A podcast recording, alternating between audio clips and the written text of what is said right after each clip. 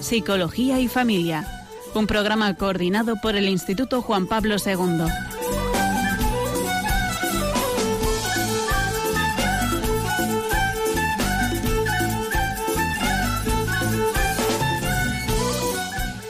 Tardes, queridos oyentes de Radio María. Bienvenidos una tarde más al programa Psicología y Familia, realizado con la colaboración de alumnos y antiguos alumnos del Instituto Pontificio Juan Pablo II para estudios del matrimonio y la familia. Lo primero de todo es desearles un muy feliz año, ya que desde el año pasado no nos escuchábamos, no estábamos con ustedes, esperando que hayan disfrutado de estos días de Navidad, sobre todo también con los consejos que les dimos en el último programa que hicimos nosotras. En esta tarde que tenemos, durante esta hora que tenemos por delante, les acompañaremos Olga Ernica. Buenas tardes, Olga. Buenas tardes, Mari Carmen. Y Mari Carmen Magán, quien les habla. En la pasada semana nuestra compañera María habló de los propósitos del nuevo año. Y nosotras en esta tarde nos vamos a adentrar en el tema de la psicología de los procesos afectivos. Vamos a hablar de emociones, vamos a hablar de sentimientos, eh, hablaremos y mencionaremos las emociones básicas y sobre todo también del aprendizaje emocional. Algunos estudios realizados dentro de la disciplina de la psicología de la personalidad demuestran que entre los factores que más afectan al bienestar de las personas están las relaciones interpersonales. Tener relaciones con otras personas es una necesidad humana básica, pero que a la vez nos genera mucho dolor y mucho sufrimiento en ocasiones. Que levante la mano quien no haya tenido algún, alguna dificultad con alguna persona a lo largo de su vida. Otros estudios también ponen de manifiesto que las personas que tienen apoyo de los demás no solo tienen una mejor salud, sino que también se sienten más felices y se enfrentan mejor al estrés. En general, podemos decir que la calidad de las relaciones, y no tanto la cantidad, es la que nos puede predecir el bienestar. Vamos a empezar aclarando algunos conceptos dentro de esta psicología de los procesos afectivos que Olga empieza a comentarnos. Bueno, pues en primer lugar consideramos importante distinguir entre dos conceptos que habitualmente eh, solemos utilizar de modo intercambiable, pero que eh, aunque están muy relacionados entre sí, no son lo mismo. Nos referimos a emociones y a sentimientos. Las emociones eh, son experiencias afectivas intensas, pasajeras, bruscas y agudas, con un fuerte componente somático. Responden a nuestra manera de reaccionar ante el mundo. Por ejemplo, la alegría que te puede producir encontrarte con alguna persona que hace mucho tiempo que no ves, se te pueden saltar las lágrimas, se te acelera el corazón. Digamos que eh, esa sensación fuerte tiene siempre un correlato en nuestro cuerpo. Nuestro cuerpo reacciona de alguna manera.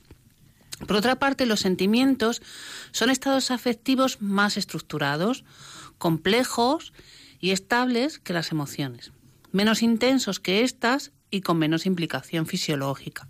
Por ejemplo, el cariño de una madre hacia un hijo, el dolor, el amor, el sufrimiento, tienen menor intensidad pero mayor duración. Los sentimientos, en tanto que estados afectivos persistentes, pueden aparecer como un eco de las emociones, pero son distintos de estas, que más que estados son movimientos que tienen su principio y su final. Mientras que las emociones son modos de sentirse afectado por el mundo exterior, el sentimiento es el modo en el que salimos hacia él desde nuestra afectividad. Y salimos no como reacción desde la epidermis, sino como desde el núcleo de lo que somos como personas. Por ello, es posible tener rabia contra una persona en un momento dado, como bueno, emoción puntual ante un daño, y a la vez sentir afecto hacia ella. Es decir, los sentimientos tienen un carácter más global y suave que las emociones, y en ellos unificamos vivencias subjetivas parciales. El otro término que podemos utilizar es el término pasión que también hace referencia al mundo de la afectividad y lo utilizamos habitualmente en frases cotidianas que como me apasiona el cine, me apasiona el fútbol, etcétera. La pasión es algo así como implicarse muy profunda y muy afectivamente en aspectos de la realidad. Y también se utiliza para describir una emoción muy extrema hacia algo o hacia alguien en lo que uno se siente dominado, pues esa pasión que uno puede sentir por el fútbol que, le domina. Pasión tiene que ver con el sufrir pasivamente algo. Y no es una no es eh, no soy agente mm, eh, de la acción, sino que pasivamente lo sufro. Y así queremos expresar nuestra sensación de falta de control ante ese acontecimiento, ante ese gusto, ante ese fenómeno afectivo que nos atrapa, que nos afecta, que me apasiona y yo no soy quien lo, lo produzco, sino que me veo afectado por, por él me cae encima irremediablemente. Otra palabra parecida que podemos utilizar en relación a las emociones, sentimientos, la pasión, pues puede ser el humor que es una palabra que está más ligada a la química corporal y hace que unas personas sean pues optimistas, otras pesimistas, otras melancólicas, otras joviales y tengan un mejor o peor humor.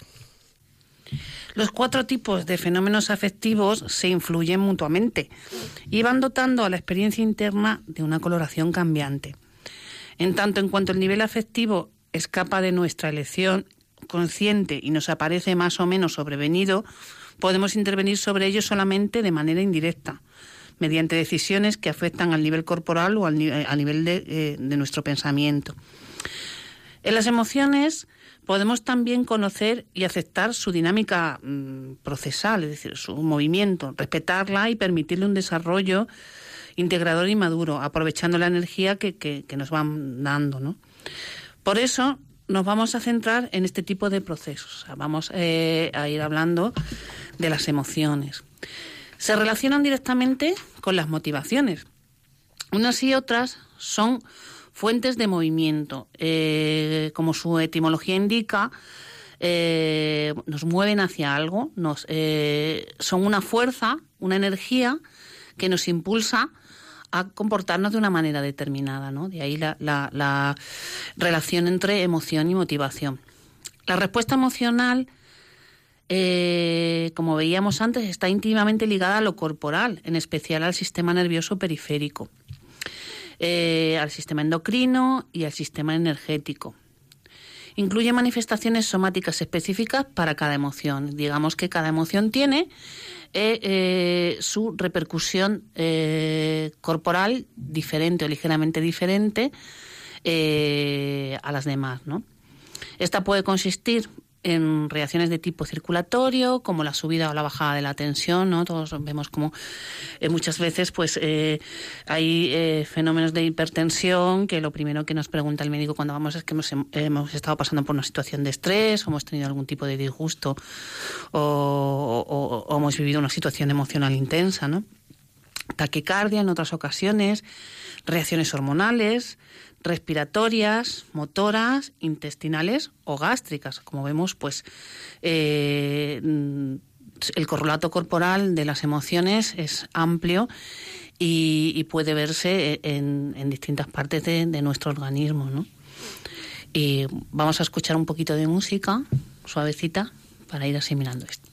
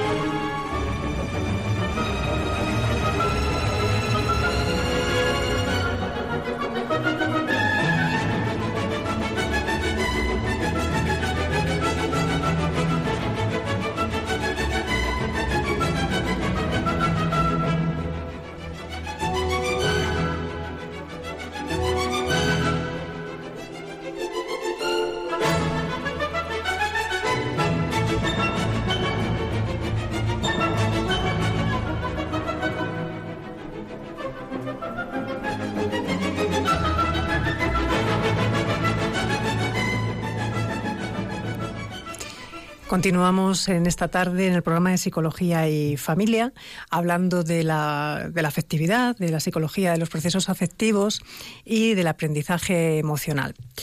Eh, habíamos estado viendo un poco la diferencia entre emociones y sentimientos y ahora nos vamos a meter a enumerar las emociones básicas. En un principio vamos a enumerar cuatro emociones básicas, que estas tienen un talante positivo y están puestas al servicio de la, de la vida, que no consideremos que las emociones son algo negativo, sino que viendo cada una de ellas veremos que todas sirven para algo. En primer lugar está el miedo, que sirve para alentarnos y preservar nuestra, nuestra vida, nuestra integridad mediante la huida. Nos permite estar alertas y salir huyendo si es necesario.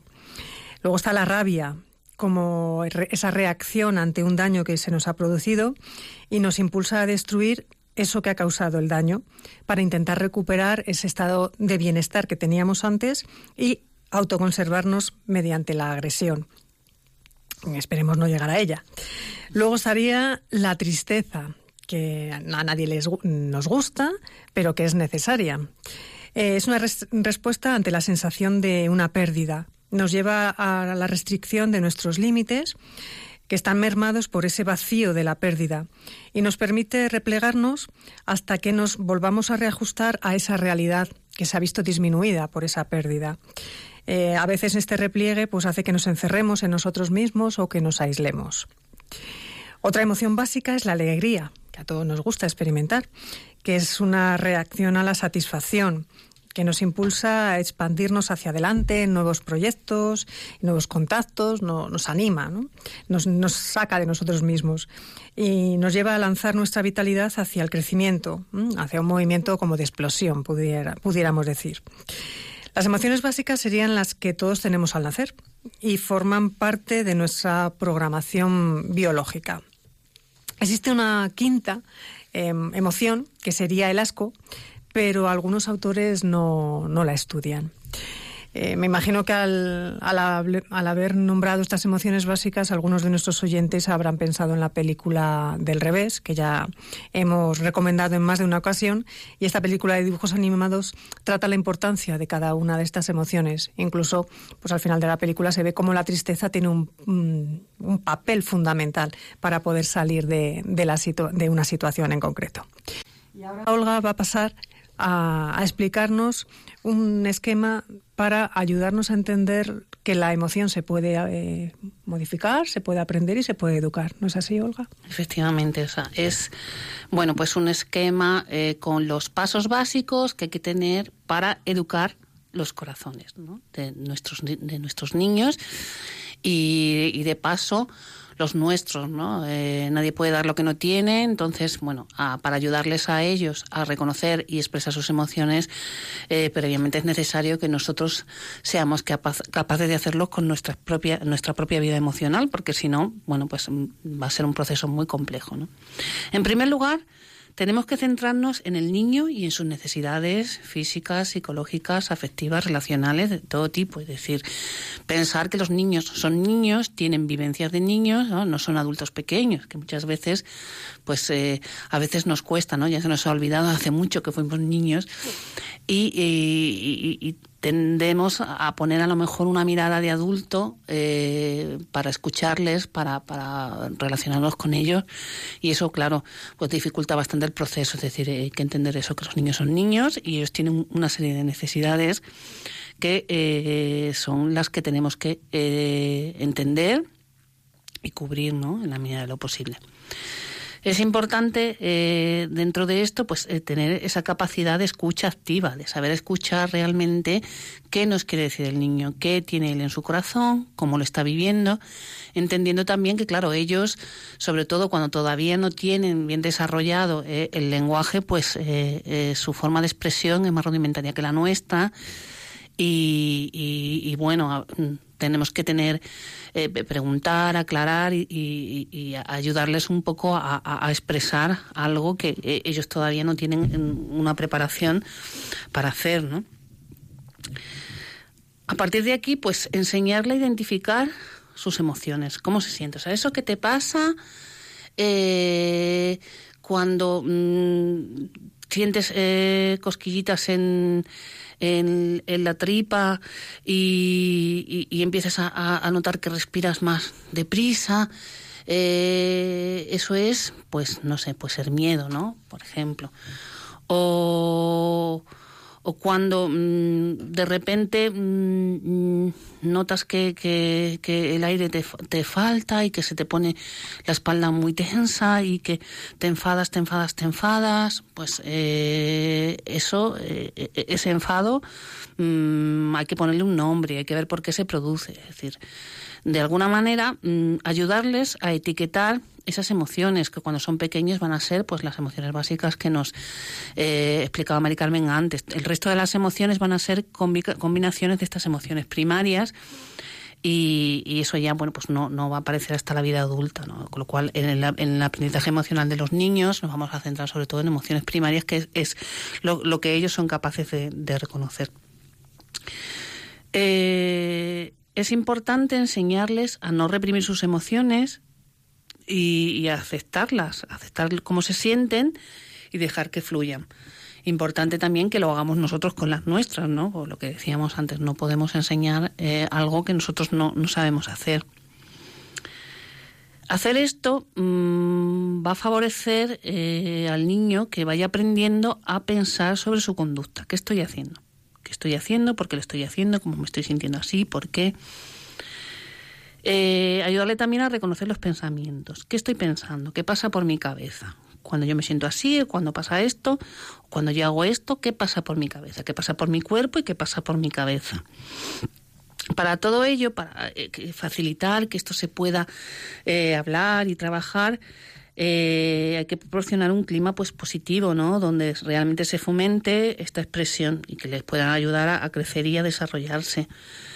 Eh, Importancia de inculcar un pensamiento positivo, es decir, educarles en cómo eh, lo que sentimos está muy relacionado con lo que pensamos y cómo un pensamiento positivo siempre nos va a ayudar a sentirnos mejor. evidentemente hay realidades que hay que afrontar y no, no se trata de maquillar la realidad y decirle que todo es perfecto y que no hay problemas, no. Pero dentro de, la, de esa aceptación de la realidad, pues eh, uno puede tener una visión como más pesimista o más optimista. En este caso es, bueno, pues enseñar a los niños a que eh, cuando hay opción siempre intenten verlo de la forma más positiva. Lo que no significa que haya que negar lo feo, lo malo, lo duro, o sea, las emociones negativas, porque también tienen una función, como veíamos antes. Y eh, el broche de oro un poco a todo esto y, la actitud que debe mm, ir por debajo de todos estos pasos que explicábamos antes es eh, las muestras de afecto constante, ¿no? Es eh, importante que entre los adultos y de los adultos a los niños pues se vivan esas muestras de afecto en, esta educación emocional, en este aprendizaje emocional, lo más fácil es mm, ver los ejemplos. Olga hablaba de, cosquillitas en la tripa, de tensarnos, de respirar. Entonces, por ejemplo, cuando estamos ante una situación de emergencia importante, el cuerpo se tensa pero lo hace ver de una forma distinta si es una situación de rabia o si es una situación de miedo. Aunque en los dos casos se aumenta, por ejemplo, la secreción de, adrenalina, en el caso de, la rabia se suelen tensar las extremidades y la mandíbula, porque uno se está preparando como para la lucha, pues para esos mordiscos, esos puñetazos. Si la rabia es muy grande, los capilares de los ojos pueden inflamarse y llegar a colorear de rojo nuestros ojos y la persona se va excitando para esa lucha, para, en teoría para asustar al, al oponente. En el caso del miedo, mm, la reacción no es la misma. Las pupilas se van a dilatar, pero para abarcar un mayor campo de visión y así poder precaverse, precaver ese, ese peligro. El estómago se va a contraer para mermar el riego sanguíneo y dirigirlo a las extremidades. Los hombros se van a ir hacia atrás para aumentar esa capacidad pulmonar para poder escapar, si es necesario, de ese peligro que nos está acechando. Y el corazón va a ayudar a esta preparación bombeando más intensa y más rápidamente. Entonces, bueno, pues vemos que ante estas emociones pues existe una reacción en nuestro cuerpo. Pero más allá de estas reacciones, que están programadas por nuestra psicobiología, existe una mayor complejidad del funcionamiento afectivo del ser humano. Si fuera tan fácil como que ante el miedo las pupilas se dilatan, pues todos lo reconoceríamos y todos sabríamos expresarlo. Pero la educación emocional se transmite tanto en formas verbales como en formas no verbales. Y aquí hay que estar atentos porque eh, muchas veces decimos más con nuestros comportamientos, con nuestras miradas, que podemos ah, educar, pero también podemos deseducar mucho. Al niño le van a impactar mucho los comportamientos no verbales. Si un niño en un momento determinado se muestra triste y llora y la madre le pone una cara de angustia, el niño es probable que vaya a entender que llorar es un comportamiento amenazante para su madre y a lo mejor en otra ocasión pues decide no llorar.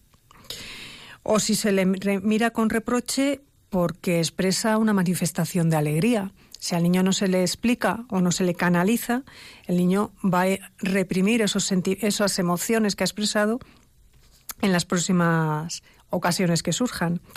Naturalmente, las distintas variantes de la educación afectiva van a dar lugar a diferentes estilos de manejar las, las, emociones y los sentimientos.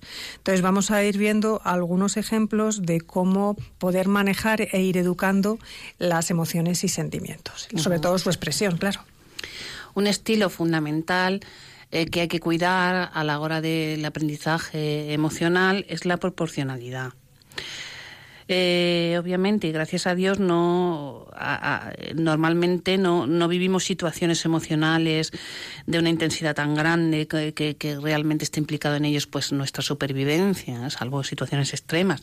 Entonces, esas reacciones animales para las que en un primer momento eh, estaban puestas esas emociones en, nuestro cuerpo, pues no, no, no se producen, pero eh, sin llegar a esa intensidad, eh, las experiencias vitales mm, son lo suficientemente variadas como para producir un gran abanico de emociones. Entonces, es importante que el, el contexto familiar mm, favorezca de alguna manera que se pueda expresar.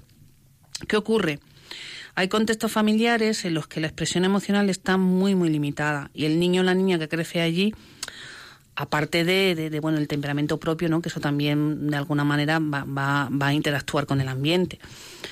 Eh, pero bueno si eh, vivimos en un está en un contexto donde mm, no se tiene eh, la, opción de, de, expresar con libertad sus emociones bueno pues va a haber una tendencia a no expresarlo no ¿Qué ocurre? Pues en, en un contexto así delimitado, el comportamiento emocional va perdiendo expresividad y capacidad comunicativa. La persona puede tener una manifestación extrema de la emoción tan apaciguada que los de fuera no podrán hacerse cargo de, la vivencia interior de esa persona, ni intuir ni siquiera de lejos sus necesidades. Bueno, esto suele ocurrir en personas introvertidas, inhibidas o con, un trastorno evitativo. ¿no? Pues son personas que han vivido en un contexto que no ha facilitado esa expresión. esa vivencia emocional se queda como por dentro. ¿no? Por el contrario, en otros contextos, la expresión es totalmente incontrolada y quienes crecen allí aprende que no hay que poner freno de ningún tipo a los comportamientos emocionales instintivos. Aunque hagamos daño a los otros o, que suponga un deterioro de la convivencia, que tenga algún tipo de repercusión negativa, pero bueno, hay que ser libre eh, para expresar todo lo que siente uno y con toda la intensidad que lo siente. Bueno, ¿Qué ocurre? Que en estos casos muchas veces confundimos eh, mm, la dificultad de autocontrolarnos con eh, ser auténtico, espontáneo. Y otras simplemente eh, aceptamos que es que, bueno, pues yo me siento así, no lo puedo evitar, ¿no? Mm, estoy un poco como a merced eh, de mis emociones. Digamos que una persona que vive en este contexto, o un niño que vive en este contexto, va a recibir el mandato de, bueno, no te controles, ¿no? Exprésate tal y como seas, tal y como te venga. Un buen manejo emocional, como otras muchas cosas en la vida, al final siempre en el término medio es donde está la virtud, ¿no? Eh, ni eh, estar totalmente reprimidos, ni vivir completamente a merced de nuestras emociones. Un buen manejo emocional va a incluir siempre saber discernir cuándo, cómo y en qué medida es adecuada esa expresión emocional. Aunque al sentir la emoción y el impulso que genera siempre es sano, no siempre el escenario concreto va a permitir la franca expresión emocional con toda su intensidad sin que eso tenga unas consecuencias negativas. ¿no? no es lo mismo una expresión emocional en un clima de intimidad ante un comportamiento de la pareja que nos ha dolido que esa misma expresión ante un jefe tiránico, ¿no? o en un contexto eh, social que en un contexto privado. Eh, al final, cuando hablamos de proporcionalidad, pues eh, sabemos, bueno, nos referimos a tener esa capacidad de conocimiento, autoconocimiento y autocontrol que nos permita mm, expresarnos en función de, cómo nos sentimos, pero eh, tener claro también cómo mm, esa expresión nuestra va a afectar a los demás que nos rodean y, a nosotros mismos. Es decir, hay que aprender a autorregularse. que, eh, no se puede estar en un extremo de represión absoluta ni en uno de expresión sin ningún tipo de, barreras ni, ni de control.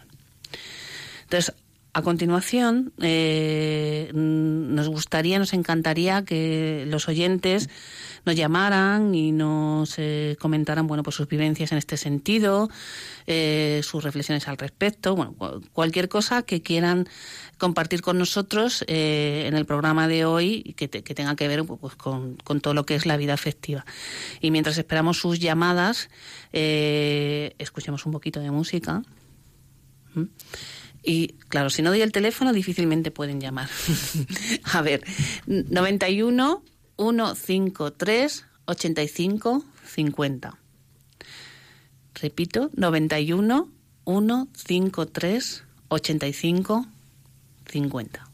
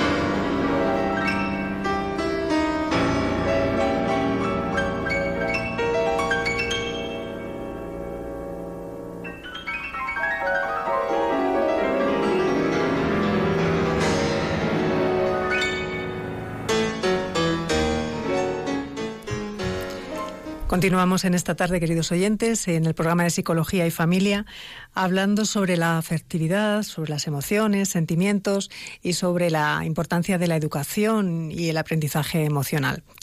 Eh, nos comentaba Olga antes de la pausa, pues mm, la importancia de la proporcionalidad a la hora de expresar nuestras situaciones emocionales, esas situaciones que, vivimos y esas emociones que se nos mm, que se nos manifiestan. Ahora vamos a hablar de los comportamientos frenados y, y aprendidos. Es frecuente que a la hora de educar a un niño o una niña se le frenen al, algunos de los comportamientos que mecánicamente y naturalmente y espontáneamente le salen por pura respuesta psicobiológica. O sea, si una persona, un niño agrede, es normal que él se le castigue. Si huye, pues se le ridiculiza en alguna ocasión. Se le puede mandar a su habitación hasta que acabe de, de llorar, si tiene una rabieta. Se le grita para que deje de saltar y hacer ruido cuando está explotando de alegría.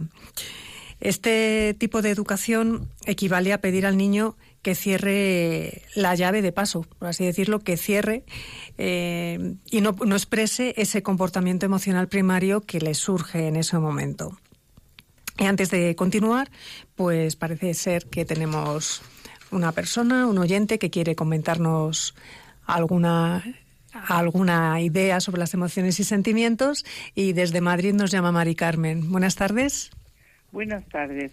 Mire usted, yo tengo, yo soy la abuela de una niña de cuatro años cuya madre tiene desafortunadamente algo de desequilibrio. Entonces la trata, son dos niñas gemelas. Una es la adoración total su padre por ella. La otra es como si dijéramos, cada uno tiene su niña. Y como la que tiene la mamá, que es la única que trabaja en la casa y está siempre trabajando, pues la, esa niña está siempre, digamos, sin su mamá. Tanto es así que el día de Reyes vinieron a mi casa, yo no vivo con ellos. Vinieron a mi casa con ellas y con otros nietos que tengo.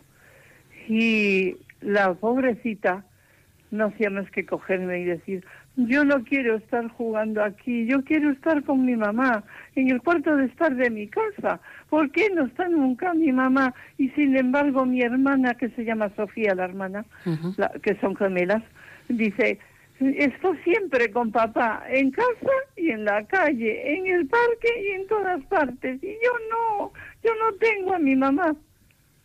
¿Qué puedo hacer yo y qué psicólogo me aconsejarían para que yo pudiese llevar a esa niña para que empezase? Porque es que si no, yo la veo muy mal.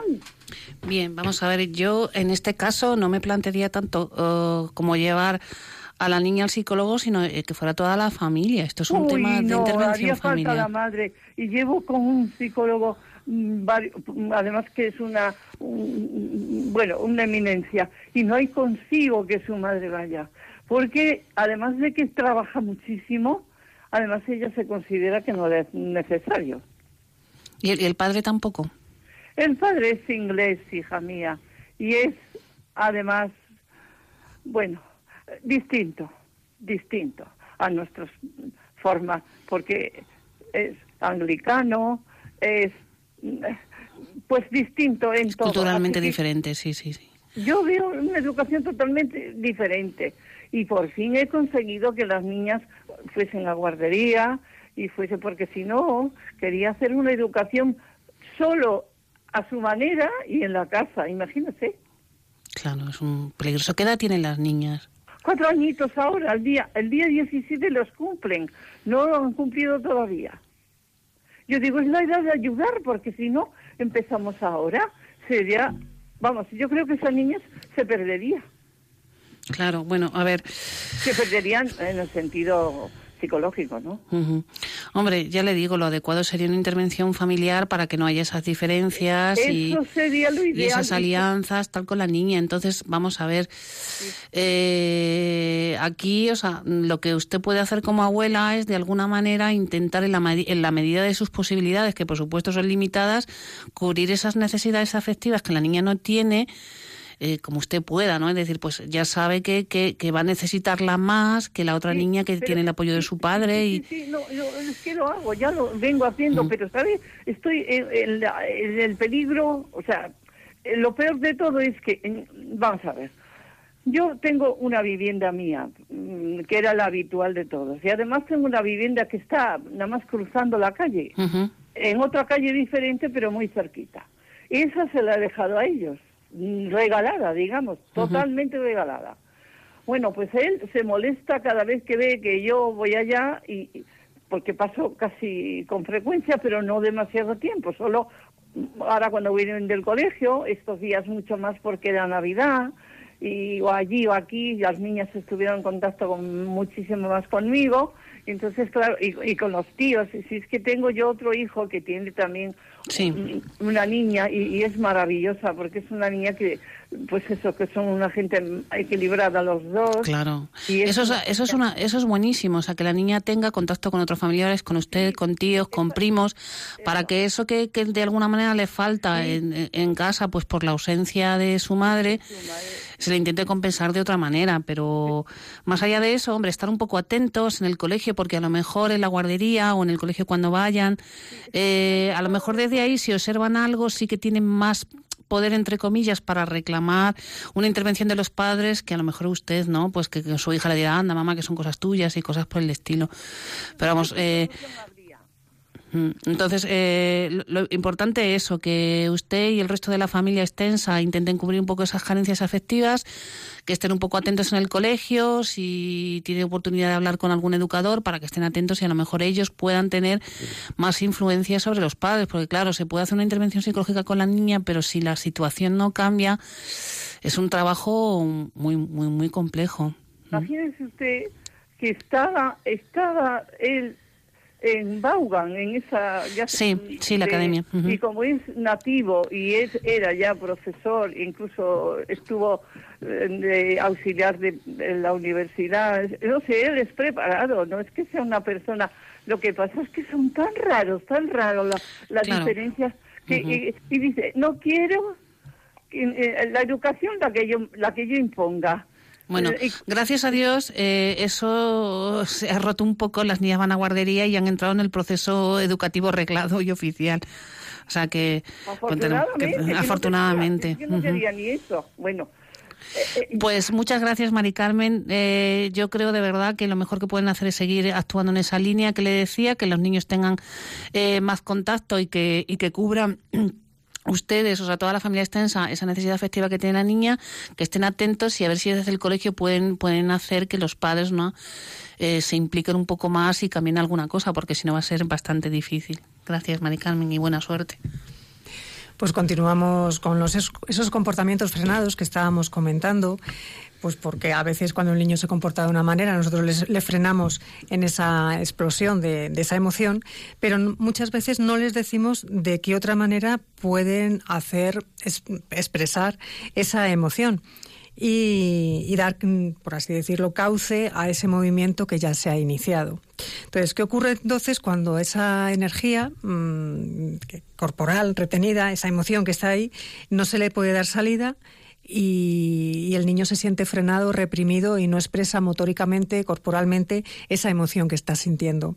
Pues pueden ocurrir varias cosas convertir esa emoción en una energía mental y se puede convertir en una obsesión. Llega un momento en que es, un pensamiento de tipo obsesivo. Puede ocurrir que esa energía que no ha expresado hacia afuera la dirija contra sí mismo. Se encapsula en el cuerpo, la somatiza o bien puede diluirla mediante una agitación corporal como pueden ser los movimientos tics. Perdón, puede transformar el comportamiento frenado en otro comportamiento permitido o valorado, ya que se le ha impedido expresarse de una forma, bueno, pues él se comporta de otra forma que sí que le dejan.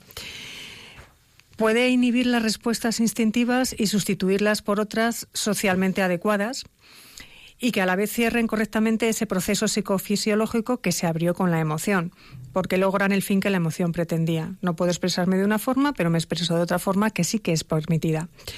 Este comportamiento solo se puede realizar en base a un correcto aprendizaje emotivo, esa educación emocional que hemos comentado hace un momento. Lo más frecuente es que los inicios de las directrices sobre el manejo de esas emociones se hagan mediante mensajes prohibitivos de, ese comportamiento externo concreto, pero sin indicar por qué otros comportamientos aceptables lo puedes sustituir. No puedes expresarte de otra forma, pero no te digo cómo podrías expresarlo. Un ceño fruncido, un grito, una mirada dura, son suficientes para que el niño entienda que no debe expresar, al menos exteriormente, esa emoción que está sintiendo. Si ha habido suerte y los educadores le han enseñado un comportamiento socializado, puede canalizar esa energía emocional por esta nueva opción que se le ha enseñado. Y así, por ejemplo, en lugar de escapar ante un peligro y salir huyendo sin mirar ni salir corriendo, se puede pedir una protección adecuada. e incluso a veces cuando se trata de obtener esa seguridad interna, dárnosla a nosotros mismos, por ejemplo, recordando situaciones en las que anteriormente pues hayamos salido airosos. En lugar de agredir a esa persona que me ha causado un daño, pues se le puede pedir que frene ese comportamiento dañino y obviamente indicarle otro comportamiento no dañino para sustituir a aquel que por inercia al niño le ha salido. En lugar de aislarse ante una pérdida, pues se puede pedir consuelo. En lugar de explotar ante un acontecimiento muy alegre, pues se puede compartir esa alegría con los demás, pues por ejemplo organizando una fiesta para celebrar ese, ese logro, ¿no? ese acontecimiento festivo. A veces en el proceso educativo emocional, pues eh, se da lo que es una educación prohibitiva de alguna emoción. También puede ocurrir en estos casos, bueno, pues que eh, el educador lo que intenta frenar no es el comportamiento en sí, sino la propia emoción. Con expresiones del tipo no tienes que tener miedo, no está bien tener rabia. ¿Cómo puedes estar contento mientras tu mamá está enferma? Eh, o, mientras hay gente en el mundo que sufre. O deberías estar siempre alegre. Con, todo lo que te ha dado la vida, lo que tienes que hacer es dar gracias. Mm, porque además así alegras a los que te rodean. Bueno, pues este tipo de expresiones, eh, evidentemente, lo que van a producir es una represión de, la emoción, que uno además se va a sentir mal por sentirse de una manera determinada, ¿no? Puede ser que en estos casos el niño decida, por supervivencia emocional en ese ambiente, reprimir la emoción. Pero eh, además de estos mensajes eh, tan claros verbales, son muy importantes también los mensajes no verbales, ¿no? Entonces, si los padres están siempre serios, el niño puede sacar la conclusión de que la alegría pues es algo malo, ¿no? Es decir, en mi casa esto no se ve, pues será porque no es algo aceptable. Si el padre grita con rabia al niño porque ha expresado su rabia, el niño puede confundirse, claro, es decir, mm, o bien saca la conclusión de que la rabia es mala en los niños, igual en los adultos, eh, de modo que dice, bueno, yo me aguanto hasta que yo crezca y cuando crezca ya puede ser un adulto rabioso, ¿no? Si los padres son sumamente comedidos en la expresión emocional, pues el mensaje que recibe el niño es que mm, las emociones no es algo bueno. Entonces, en estos casos es cuando se da, eh, pues es una educación prohibitiva, se manda el mensaje de que esa expresión emocional no es adecuada, o bien parcialmente alguna emoción que se considera inadecuada, o bien la vida, o sea, la, expresión de esa vida eh, emocional en general. Escuchamos otro poquito de música.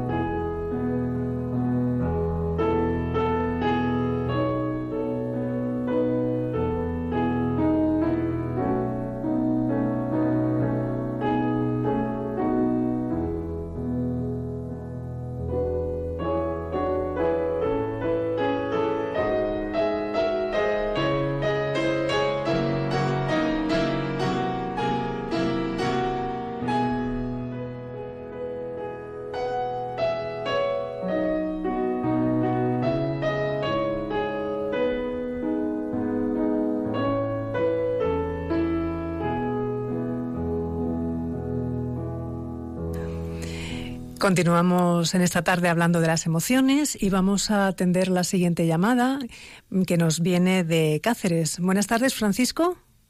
Hola, buenas tardes. Buenas tardes. ¿Qué quería comentarnos? Pues, mm, en primer lugar, darle la enhorabuena por el programa y muchísimas gracias por haber eh, nos enseñado la diferencia entre emoción, sentimiento, pasión, que a veces nos confundimos.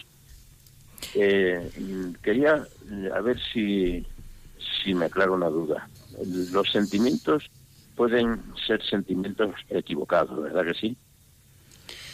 mm, a ver, lo digo porque hoy se apela mucho al sentimiento, a lo que uno siente, lo que uno tiene por dentro, y parece que eso es ya eh, la palabra de Dios. Eh, mm, hay que aceptar todo lo que uno sienta. Entonces, a veces lo que uno siente no es lo más acertado, lo más adecuado, lo, lo que hay que hacer. Eh, no es lo mismo sentir que ser, ¿verdad? A veces me da la impresión de que tenemos que sobreponer el ser que el sentir. ¿eh? Entonces, esta es la cuestión. Si esos sentimientos pueden ser sentimientos equivocados y por lo tanto hay que corregirlos, educarlos, encauzarlos, esa es la cuestión. Muchas gracias. Gracias a usted, Francisco, por su interesante intervención.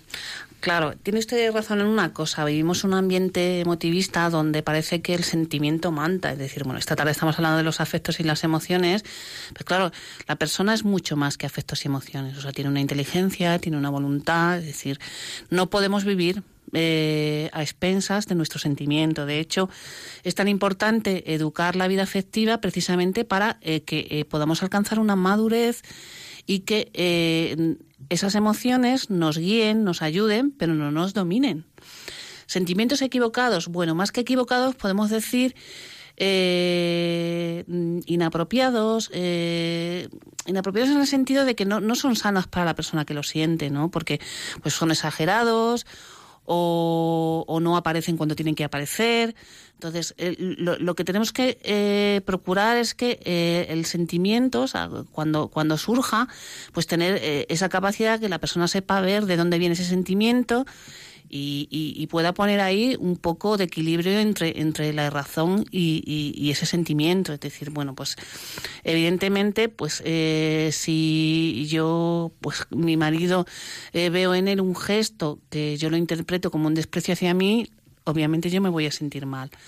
Pero la intensidad de esa emoción, eh, cómo lo voy a manejar, cómo se lo voy a expresar a él. Es decir, eh, todo eso bien educado puede convertir eh, ese sentimiento en algo que tiene una función, que forma parte del devenir de la vida y que hay que aceptar y ya está. Si por el contrario yo ese sentimiento pues me lo callo o mm, empiezo a, agrandar, o sea, a tener interpretaciones irracionales de, esa situación, pues ahí puedo generar realmente un rencor eh, que en ese sentido es inapropiado pues, pues porque a mí me hace sufrir y porque realmente no hay una razón objetiva que justifique esa intensidad. ¿no?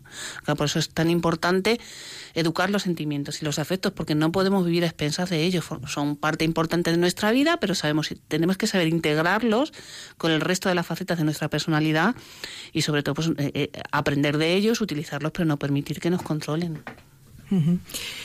Para terminar casi el programa, nos plantean una pregunta, Olga, muy interesante. Lo que pasa es que solamente tenemos la pregunta, porque bueno, la persona nos la ha hecho y no ha querido participar en antena. Una madre que nos llama y nos dice que le, que le cuesta mucho ser afectiva con su hijo. Claro, no sabemos edad del niño, no sabemos ningún dato más.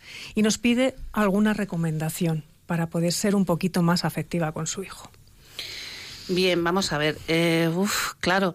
Eh, ¿Esa dificultad es para ser afectiva es solo con su hijo? ¿O es con, con el resto de las personas? En principio nos ha planteado que le cuesta ser muy afectiva con su hijo. Claro, vamos a ver. Si solo es con su hijo, eh, ahí habría que mm, ver un poco cómo esta mujer ha vivido su maternidad, ¿no? ¿Qué ha significado ser madre para ella? Eh, y qué tipo de circunstancias personales, a lo mejor no resueltas suyas, ha puesto en juego esta maternidad, ¿no? Que hace que, que bueno, pues eh, esté sufriendo, esté pasándolo mal y, y de alguna manera ese sufrimiento haga de barrera con, con su hijo. Entonces yo, evidentemente, ante un caso así, lo primero siempre consultar a un profesional es un, yo creo que sería lo mejor. Y, y bueno, pues eh, consultar cualquiera de, de, de los libros que que hay sobre educación emocional, de las que hemos hablado alguna vez en algún programa. Pero vamos, mm, yo en este caso consultaría a un profesional porque sobre todo si es, eh, a ver, cuando es algo, una dificultad de expresión afectiva o de mostrar afecto en general, bueno, pues mm, no es algo exclusivamente relacionado con la maternidad, es una faceta de su personalidad que evidentemente yo también creo que se puede trabajar y que es bueno porque eso te acerca al mundo y mejora las relaciones con los demás. Pero si es una eh, dificultad exclusivamente con su hijo, eh, tiene que ver con cómo ella ha asumido eh, y lo que supone para ella ser madre, con lo cual en, en este caso evidentemente tiene que hablar con, con, con un profesional que, que, pueda un poco orientarla y guiarla en este proceso. O sea, no podemos dar un, un, consejo así, algo tan importante. Claro, es una pregunta genérico, un sí. poco genérica, que nos falta datos para poder concretarla. Pero, Olga, sí que nos podrías comentar algún libro que nos pueda ayudar en todo este tema de la, de la emoción y los sentimientos. Sí, bueno, pues eh, bueno, en primer lugar la película famosísima de la que hablamos y hoy pega más que nunca, que es del revés, ¿no? Que se ve de forma eh, muy gráfica y muy simpática cómo funcionan las emociones primarias. Respecto a los libros, tenemos eh, en primer lugar Más fuerte que el odio de Tim.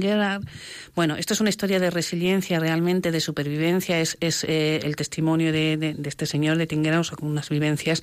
Es decir, bueno, pues cómo ver que una infancia infeliz y tal no tiene por qué determinar una vida que se puede salir eh, y se puede vivir a pesar de, de haber tenido un pasado negro y, y duro. Eh, tenemos también Resiliencia, Gestión del Naufragio, de, de, varios autores, que son distintas experiencias cortitas de personas que han vivido eh, pues este proceso de superación, de, salir adelante de la adversidad de una u otra manera. El sentido de la vida es una vida con sentido, de Rocío Rivero, eh, que bueno, aquí mm, es, eh, nos va guiando un poco eh, en cómo eh, eh, el intentar buscar sentido a esas vivencias eh, negativas o, esas circunstancias de vida dura eh, realmente mmm, nos hace superarlo mucho mejor y, y, y, vivirlos no y vivir en mayor plenitud nos buscar un poco el sentido a todo eh, Control cerebral y emocional de Narciso Irala es un libro como más, eh, más científico, más de descripción emocional. También es muy interesante para aprender sobre cómo funcionan las emociones en nuestro cuerpo y sobre todo eh, en nuestro cerebro. Educar los afectos de Miguel Ángel Fuentes es un libro propiamente de educación emocional eh, que va a abordar de manera más exhaustiva en, en las pinceladas que hemos dado aquí de cómo ir educando. Y luego, por último, pues todo un clásico, el libro de inteligencia emocional de Daniel Goleman, eh, donde desarrolla pues un poco este concepto de inteligencia emocional, la importancia del autocontrol, la autorregulación, la automotivación y las habilidades sociales, ¿no? Uh -huh. y, y, sin más, como siempre, nos hemos quedado cortos. Ha sido un placer estar con ustedes esta tarde en el programa de Psicología Familia hablando de la vida afectiva. Con ustedes nos despedimos hasta el próximo mes. Mari Carmen. Buenas tardes. Esperemos que, que, hayamos puesto un poquito más en juego nuestras emociones y sentimientos y aprendamos a ponerle nombre y canalizarlas bien. Buenas tardes, queridos oyentes. Buenas tardes.